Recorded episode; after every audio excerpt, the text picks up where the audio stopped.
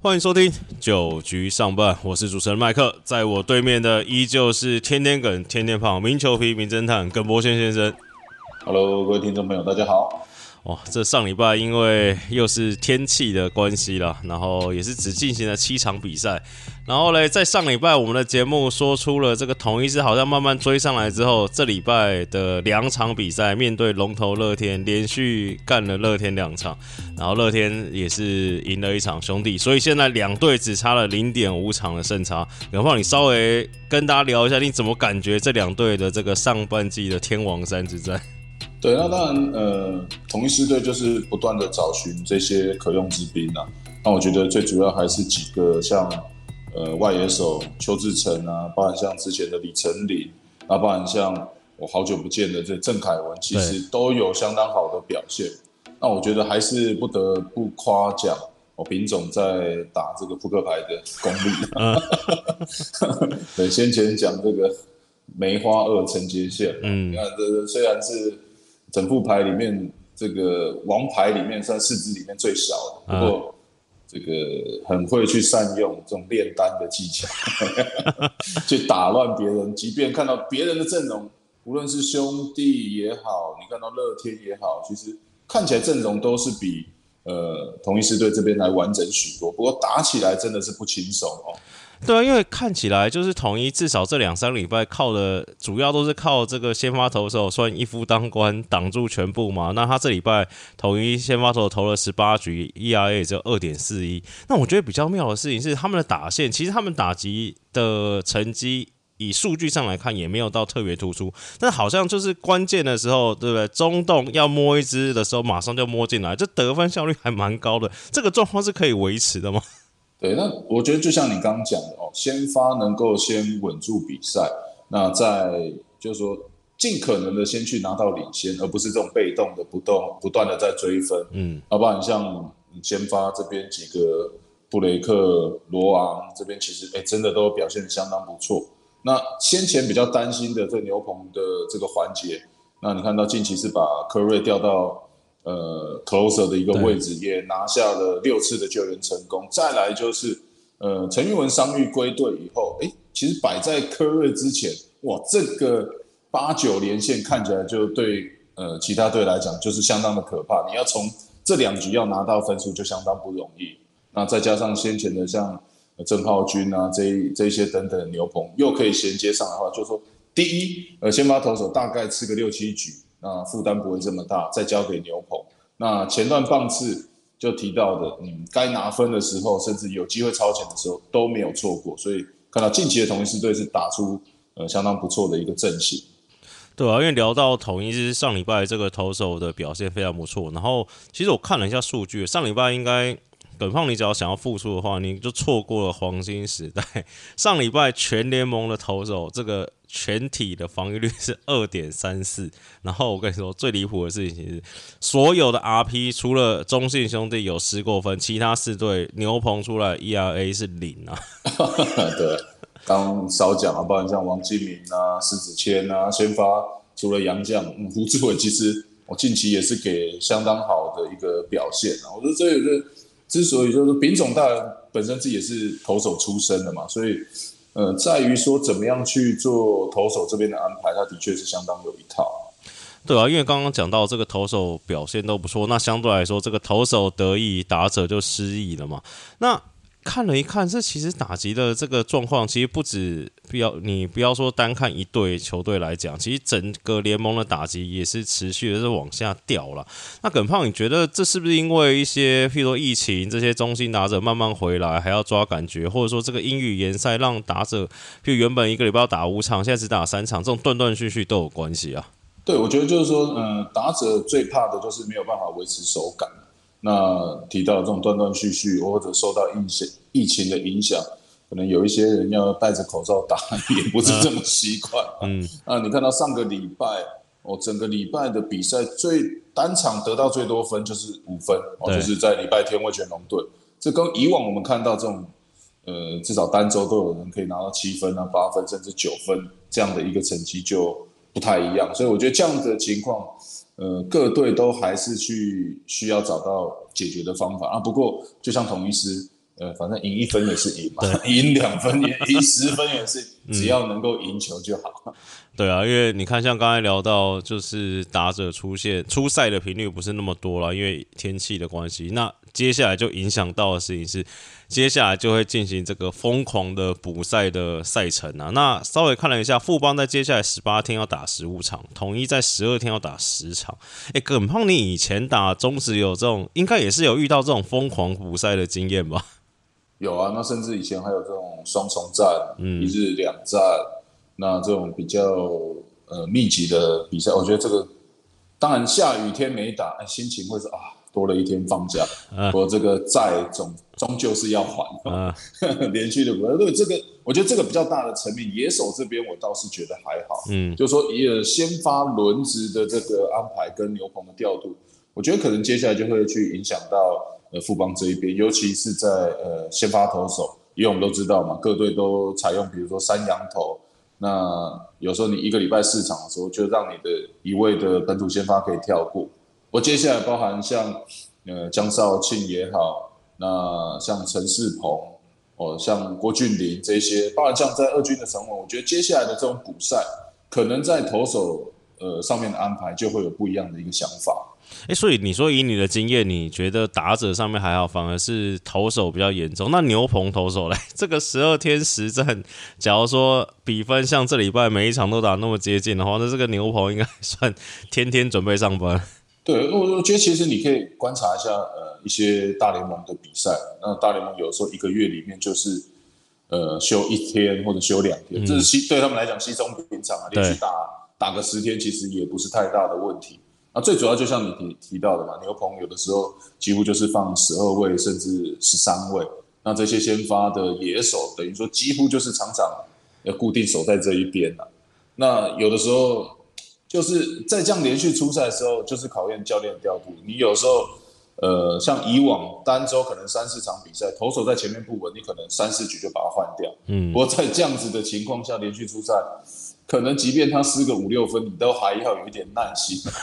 可能让他要吃到五六局，呃，去让你的牛棚可以获得一些喘息的空间。甚至如果这个真的比较大的比数的话，搞不好野手也要上来帮忙投一下。哎，中职中职应该没有规定差几分野手才能上来吧？哦，没有。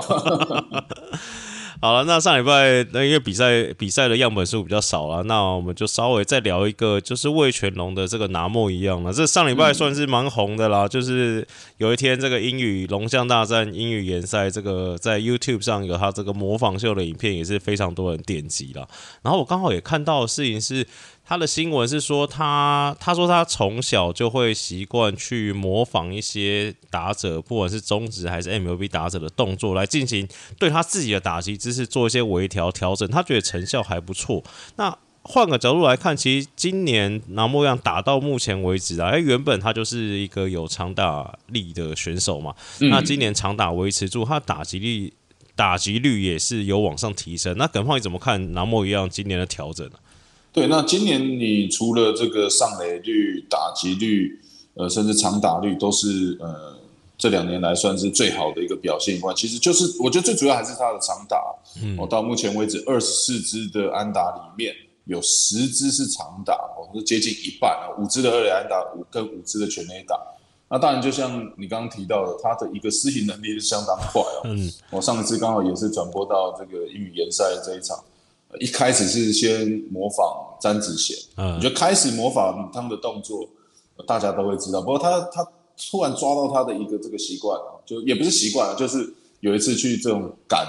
这个本垒板附近的蚊子的这个 动作，哦，我觉得这个是真的模仿的最像。再来模仿这个。安姑陈江河学长，这跟投手敬礼的这个动作，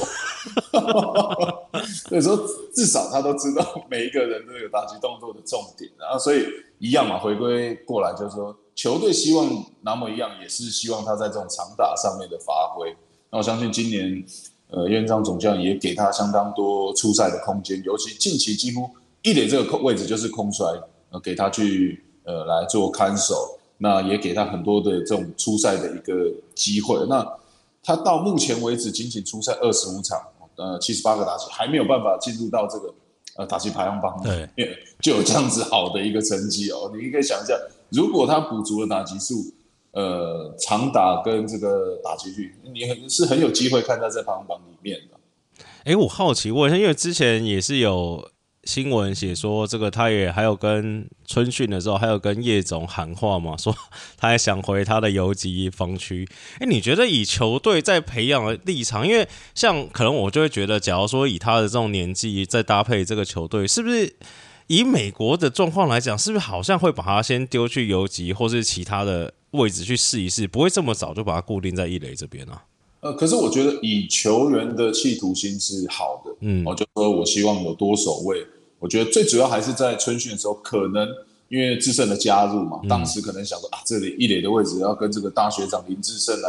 竞争，嗯我、可能有一点压力。那希望自己有更多出赛的机会，才会去讲到说，哎，我希望来看是不是有机会守游击。不过以现在整个魏全龙的阵型来看，其实张振宇在游击的表现哦，其实是相当好，稳定的守备，再加上呃打击的一个能力，其实近期看来应该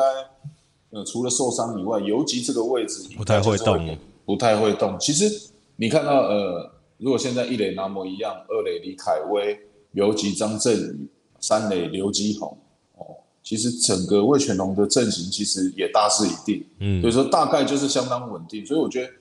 呃叶总应该不太会去、呃、为了这样子呃去呃调动那么一样的一个守卫，反而是会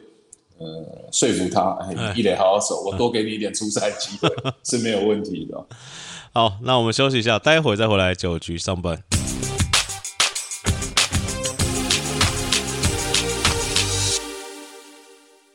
欢迎回来，九局上半这个阶段，我们来聊一下这个台钢测试会跟一些中华选秀，诶、中华职棒选秀相关新闻啊。那我们是六月十三号礼拜一录音啊，那就在今天这个台钢测试会也是同步展开。那今年我看了一下状况，说四百多个人报名啊，然后还有很多就是之前可能是耿胖的一些战友或是学长学弟啊。耿胖，你怎么看台钢测试会这件事情呢、对啊，那当然，这个测试会一出来的时候，其实也有一点心动啊。不过，呃，测试了自己两天啊，起床以后发觉身体不太对劲，还是打消了这个念头 啊。对，当然，我觉得这个就是给这些呃喜爱棒球，甚至从小从三级棒球一直到可能几次职业落选，甚至被呃近年来被试出，甚至被试出一段时间的哦这些职业球员，其实都燃起了他们一线的生机。包含这个高龄四十岁的郭泰奇 哦，大学长，我、这边都想要来尝试呃这样的一个测试会，我觉得这个就是一件好事啊，就等于说呃台湾的职业的一个棒球的规模是越走呃越往前走嘛，那规模也越来越大，那也所以才会吸引这么多的这些球员，甚至我也听到一些包含呃城市队，你看到像我们以往知道这种河库台电。哦，西双北市的这种城市棒球队，其实我都听到连台北市棒球队可能都超过呃十几二十位的选手想要来参加这样子职业的一个选秀跟测试会。对啊，因为我看了一下，不管是这个参呃有参加的选手，因为我看上一次这个办测类似这种测试会是魏权嘛，对，然后看了资料，魏权在测试会中就是加上后面选秀啦，就是发掘的人有林子玉、郭玉正、张振宇、曾传生，哎，这感觉台湾是怎么样？还在业余或是还有很多这种珍珠可以给大家捡，是不是？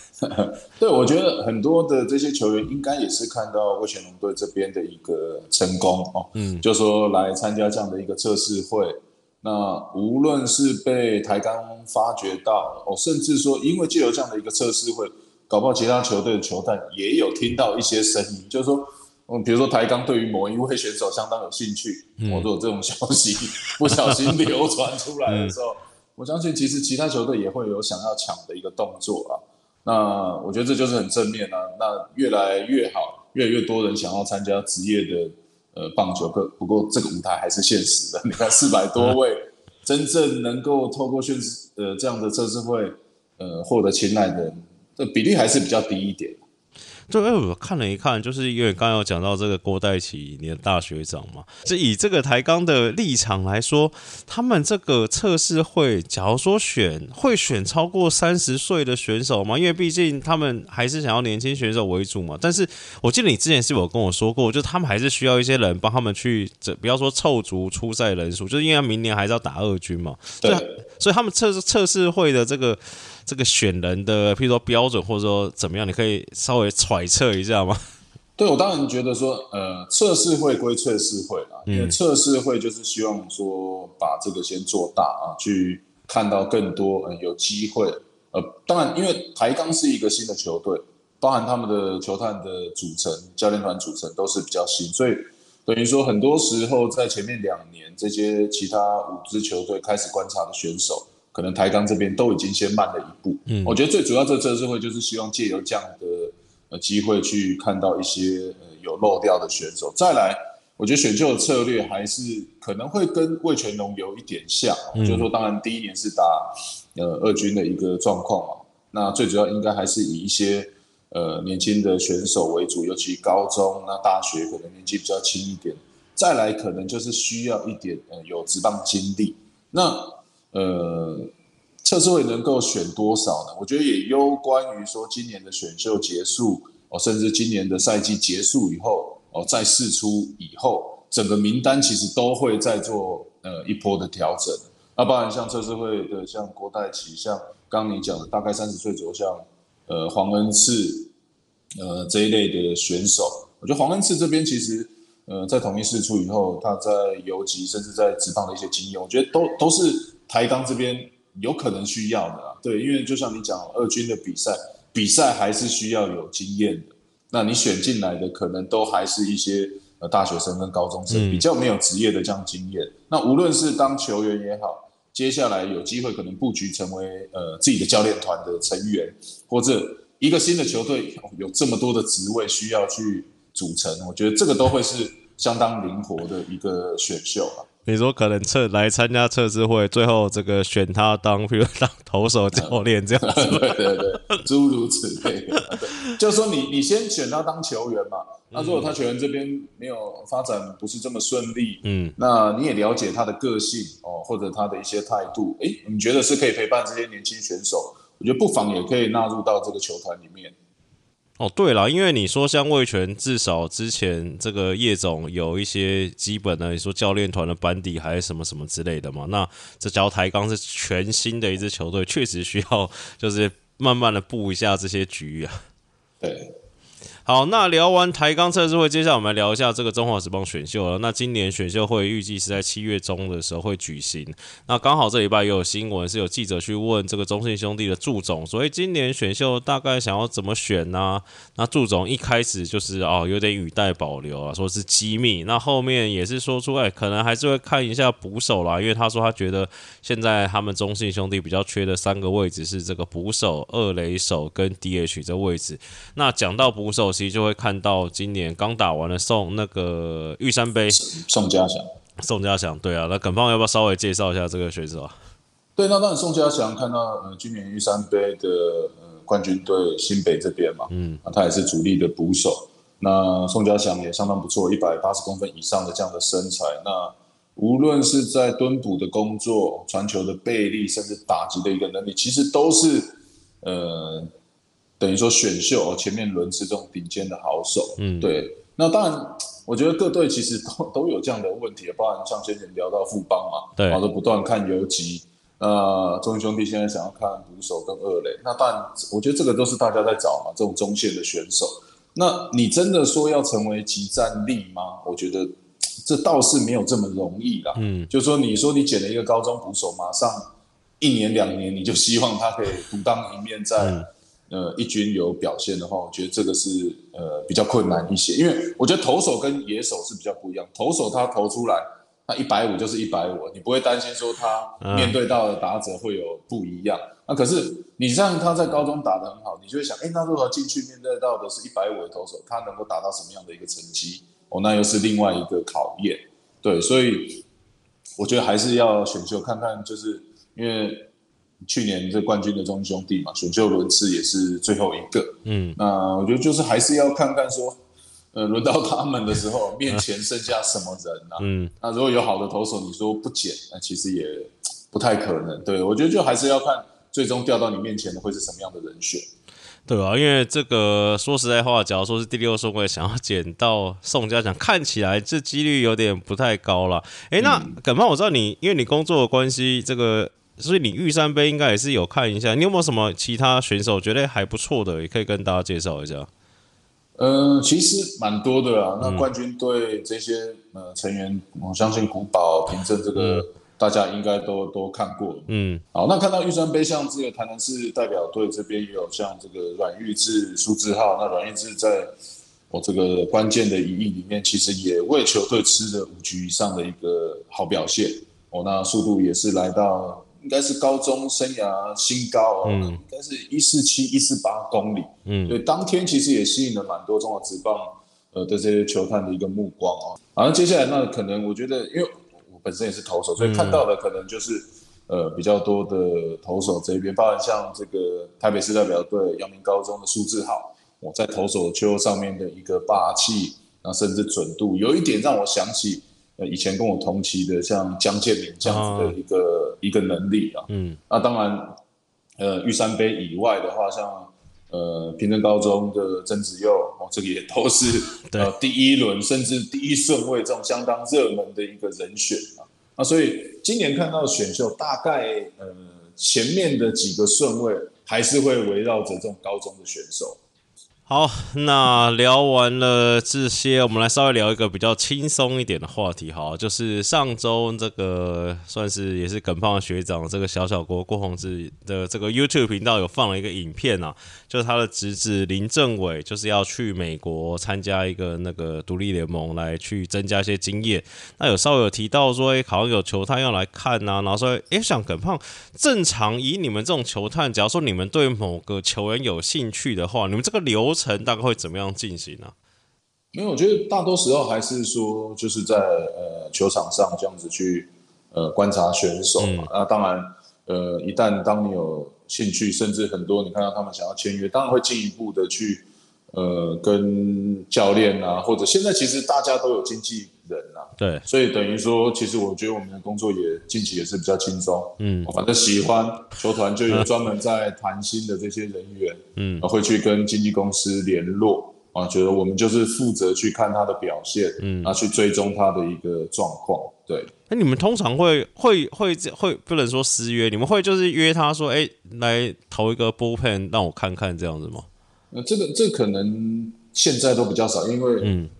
你你在球场上看的次数已经够多哦。对，就是说你私底下再去投那个波片，有时候那个强度也不够。嗯，那其实这样的必要性其实已经不是那么那么多了啦。对，那当然有时候有有一些球队可能有这样的需求，那就另当别论。嗯，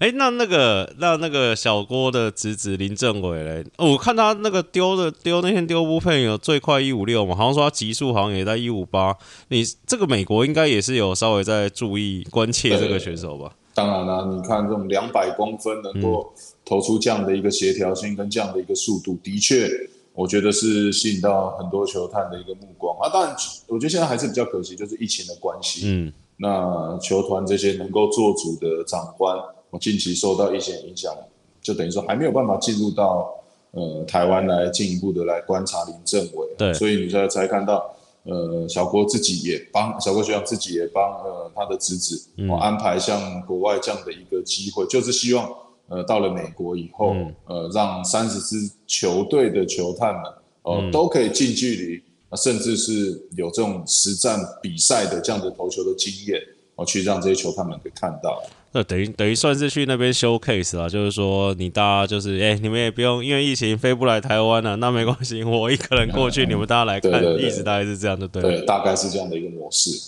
好，那最后一个稍微聊一下这个美国职棒啊，这个费城人总教练 Girardi 跟这个天使队的 Maiden 两个人都下课了嘛？那为什么要聊这个？主要是说，因为其实这个 Jo 呃 Joe Maiden 在这个大家心中算是一个蛮不错的教练嘛，就是说他是鬼才教练，就是用很多这个数据派的。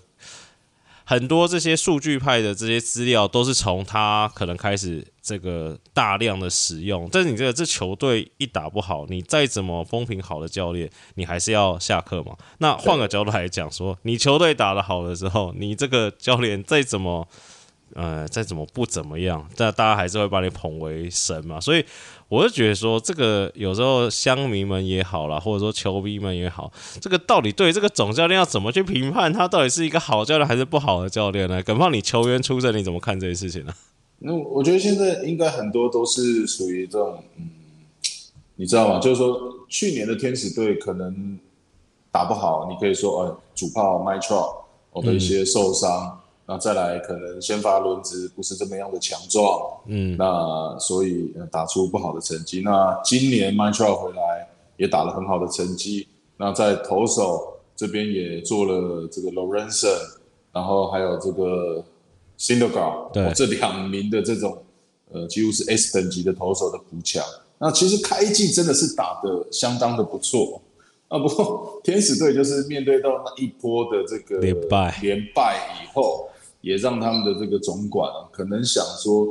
呃，必须去改变一些方式哦，来让他支持他们，呃，继续打出一个有竞争力的呃一个比赛跟球队啊。嗯，对。那当然，我觉得像大谷啊、麦肖自己本身哦，自己都觉得相当抱歉，就是说，Joe Madden 丢了工作，其实他都觉得，哎，是因为他们自己没有表现好，而造成总教练的呃没有工作。所以你看到，其实呃，Joe Maddon 在人和这一部分，就是说跟球员的这样的一个关系，其实维持相当好的。不过，我觉得职棒就是这么样的现实嘛。对啊，当你有成绩的时候，再怎么样做都是对的。可是，一旦呃成绩打不出来的时候，大家就是用放大镜来做检视。对，因为我这个会聊，这是因为嗯，怎么讲，就是蛮多球迷在讨论这个中信兄弟太爱触及了嘛。然后，其实你看了一看。讲实在话，就以今年打到现在来说，中信兄弟出现双杀打的几率是呃次数是到目前为止是五队最高的。他你们都嫌他一直触及，然后还双杀打打成这样，这不触及那还得了，对不对？换个角度是这样讲吗？呃，我我觉得这个这个，呃，就用结果来评判啊。我觉得就是说，每一个教练都有每一个教练带队的风格。嗯，那去年祝总用这样的模式。我去拿到的总冠军嘛？那你说今年要叫他，因为呃，可能一些球迷的批评啊，就要去改变他的风格，我觉得这也不会是他想要做的一个作风嘛。那再来，其实中兄弟最著名的就是羊头嘛，那本身羊头都有很好的一个表现。那我觉得祝总这样的战术的一下呢，就是希望在比赛的前端可以赶快拿到分数，那让这种羊头投起来比较轻松，甚至。其实以往的中兄弟一场比赛前面拿个三四分，其实后面羊头你看至少都给你吃个七八局，再加上先前的这个泡面三人组，其实赢球的模式大概就是这样。只是说今年，呃，牛棚这边没有这么稳定，先发到这个最近也没有这么理想的情况下，可能这样的一个模式变得要可能强攻，要回到中兄弟前强攻强攻，对，多拿到一些分数，投手比较不会有这么大的压力。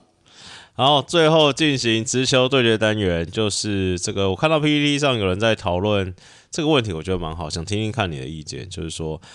耿胖，请问你看好哪位台湾的年轻选手可以成为这个世代最强的投手？